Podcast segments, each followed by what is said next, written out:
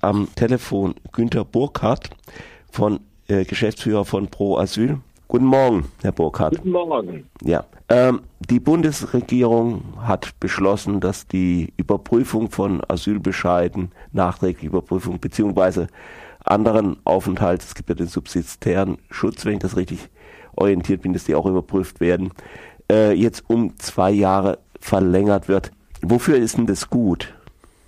Es ist im Moment die Rechtslage, dass nach drei Jahren geprüft wird, ob ein verfolgter Mensch noch Schutz benötigt. Das ist jetzt schon eine enorme Verunsicherung ja. der Betroffenen, weil sich in aller Regel innerhalb dieser Frist die Situation in dem Herkunftsland nicht so verbessert hat, dass man schutzbedürftigen Menschen den Flüchtlingsstatus entziehen kann. Beispielsweise in Syrien, beispielsweise in Afghanistan, beispielsweise im Irak. Aus diesen drei Staaten kam die Mehrheit, die überwältigende Mehrheit der 2015, 2016 und Folgejahre eingereiht. Sie haben einen Schutzstatus bekommen, oft nach der Genfer Flüchtlingskonvention. Das Innenministerium hat nun bewirkt, dass das Bundesamt sie alle anschreibt, sie verpflichtet werden, hinzugehen zu Gesprächen und dann will man herausfinden, was auch immer möglich sein könnte, dass man sagen kann, der Betroffene braucht nicht mehr den Schutz nach der Genfer Flüchtlingskonvention, äh, nach dem Asylrecht. Das verunsichert die Betroffenen, es verunsichert Arbeitgeber, denn sie sagen ja, okay, wer hier ist, ist er auch in einem Jahr noch da. Und deswegen ist generell diese Durchführung von Verfahren, um den Flüchtlingsstatus zu widerrufen, höchst problematisch. Und das auch vor dem Hintergrund, dass in 99 Prozent aller Fälle diese Widerrufsprüfung im Sande verläuft. Das heißt, wir haben ein gigantisches Arbeitsbeschaffungsprogramm für die deutsche Bürokratie, die dann dazu führt, dass Flüchtlinge verunsichert werden und hier an der Stelle Tausende von Gesprächen durchgeführt werden müssen, um zu prüfen, ob jemand eventuell in den Irak, nach Syrien, nach Afghanistan zurückkehrte, wenn man ihm den Flüchtlingsstatus widerrufen hat. Der Nutzeffekt dabei liegt vielleicht darin, dass man in der Politik sagen kann, man macht hier keine Einwanderung oder irgend sowas.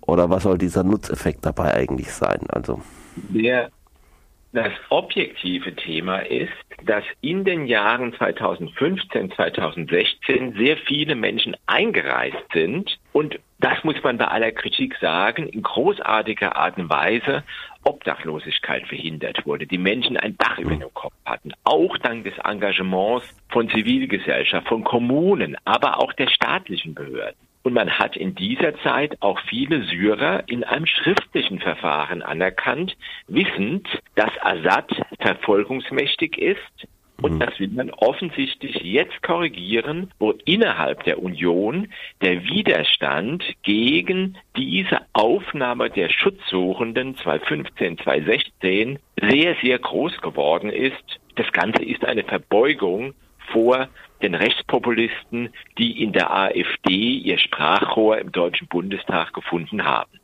Jetzt schlimm genug, Sie hatten im Vorgespräch angedeutet, dass die Sache eventuell sogar noch weitergeht.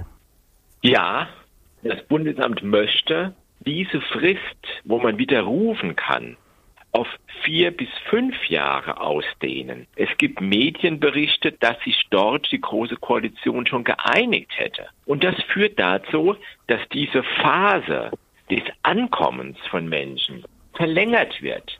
Denn wenn ich ein Schreiben einer deutschen Behörde bekomme mit dem Ziel, oh, jetzt prüfen wir mal, ob Sie zurückkennen können, dann ist dies eine extreme mhm. Verunsicherung äh, in der Folge. Wenn ich immer weiter den Aufenthalt zur Disposition stelle als Staat, dann verhindere ich auch, dass die Betroffenen hineinwachsen in einen sicheren Aufenthaltsstatus, wie ihnen zum Beispiel eine Niederlassungserlaubnis gewährt. Also quasi einen dauerhaften Aufenthaltsstatus in Deutschland.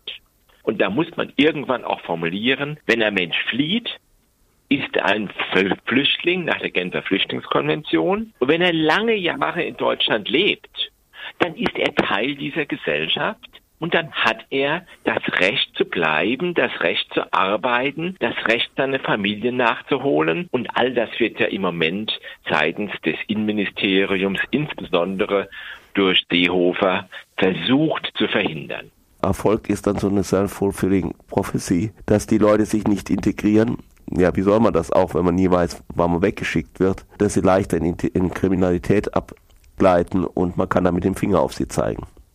Also es sind Flüchtlinge auch kriminell, das stimmt. Und wenn jemand kriminell ist, Straftaten begeht, dann gehört er vor ein Gericht gestellt und da gibt es keinen Bonus für Flüchtlinge. Damit denke ich an schwere Straftaten. Es gibt jedoch aber auch Kriminalität, die staatlich erzeugt wird, wenn etwa ein Flüchtling aus Afghanistan eine Rückkehrberatung überzogen wird und die ihm sagt, fälschlicherweise sagt, Sie haben keine Chance, kehren Sie zurück. Und dann unterschreibt er sowas, merkt, was er gemacht hat, fliegt nach Frankreich, wird dort verhaftet, kommt zurück und ist dann hier in Deutschland ein Straftäter.